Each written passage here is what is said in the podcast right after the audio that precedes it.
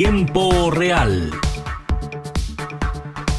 Podcast desde Periodismo UDEC.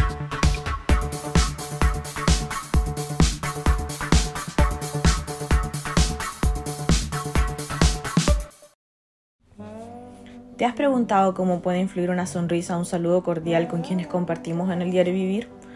Para mí estos son algunos ejemplos de amabilidad que se pueden aplicar al dirigirse a los demás. Qué gusto reunirnos una vez más junto a ustedes, nuestros queridos oyentes de tiempo real. Mi nombre es Tracy Delgado y soy estudiante de cuarto año de periodismo UDEC. Hoy les voy a hablar sobre la importancia de aplicar la amabilidad a las relaciones interpersonales de todo tipo. Pero primero, ¿qué se entiende por amabilidad? Se define como la cualidad de ser amable, generoso y considerado si bien la amabilidad tiene una connotación de significado de que alguien es ingenuo o débil, ese no es el caso. Ser amable a menudo requiere de valor y fuerza. Esta es una habilidad interpersonal.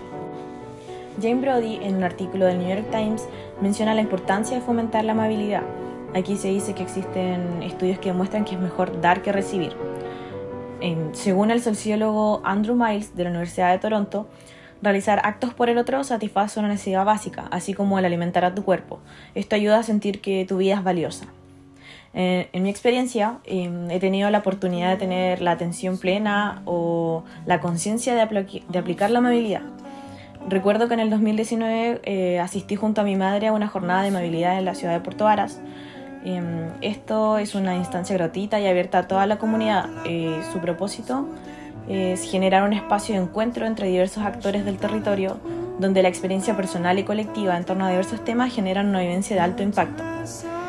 Para mí recuerdo que una de las actividades que más me marcó en ese momento era bailar en un salón junto a todos los asistentes, entre ellos adultos, adultos mayores, niños, em, donde cada vez que se paraba la música y quedabas frente a una persona, debías decir algo similar a qué rico que me tocó contigo y dar un abrazo.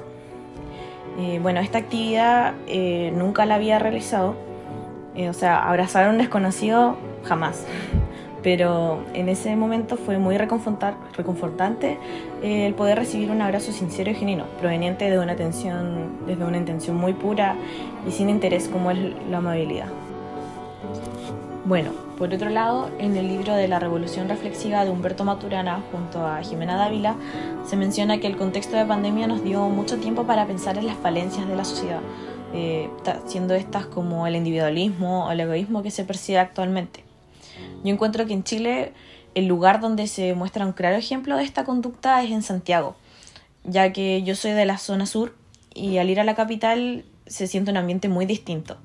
Em, he tenido, no sé si la oportunidad o cómo llamarlo, la desgracia de presenciar robos, gente pidiendo ayuda y a todos le da lo mismo, siguen su vida sin importar lo que pasa a su alrededor. Y además, eh, cuando uno es del sur y va a Santiago, siempre te dicen que se nota enseguida cuando uno no es del lugar, porque uno es más atento y considerado frente a lo que sucede. Entonces, encuentro em, que es demasiado el choque cultural en ese ámbito.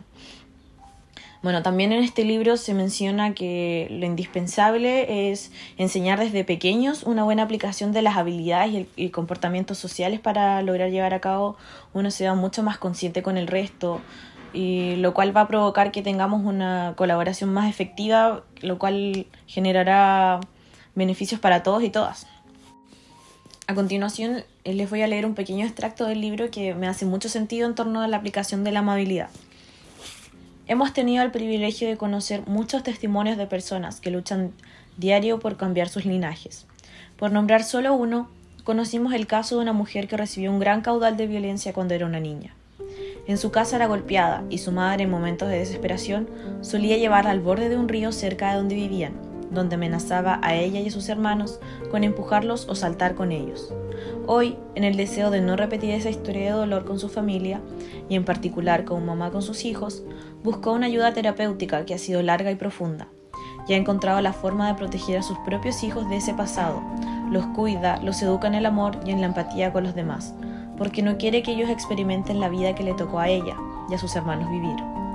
Está dañada por esa niñez, tiene que trabajar constantemente por la herencia que recibió, pero entiende que está cambiando su linaje.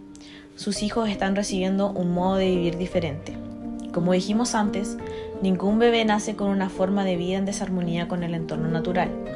Los niños de todo el mundo se interesan por los animales y por el medio ambiente. De hecho, suele ser una de las primeras cosas por las que sienten empatía. La distancia que nos lleva a nuestra ceguera es cultural.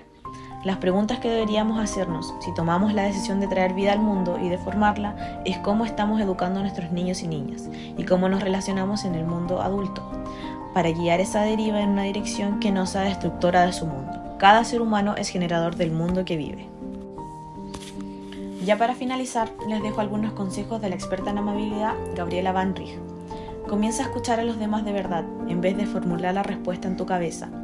Respóndele a la gente ruda con amabilidad. Piensa en alguien que es extremadamente grosero contigo, luego dile en un tono amigable. ¿Tuviste un día difícil? Ya habrá suavizado el momento. Comprende que cuando hay falta de amabilidad no es por ti. Cuando te provocan, respira profundamente y aléjate. Bueno, a mi parecer creo que estamos en una sociedad bastante dura y hostil. Em, estos son pequeños actos que pueden causar grandes impactos y lo cual nos va a llevar a tener una mejor convivencia en nuestras relaciones interpersonales. Bueno, una vez más, muchísimas gracias por su sintonía. Nos, nos conectamos en una siguiente ocasión y esperando se encuentren muy bien de donde sea que nos escuchen. Les mando un abrazo gigante. Hasta pronto.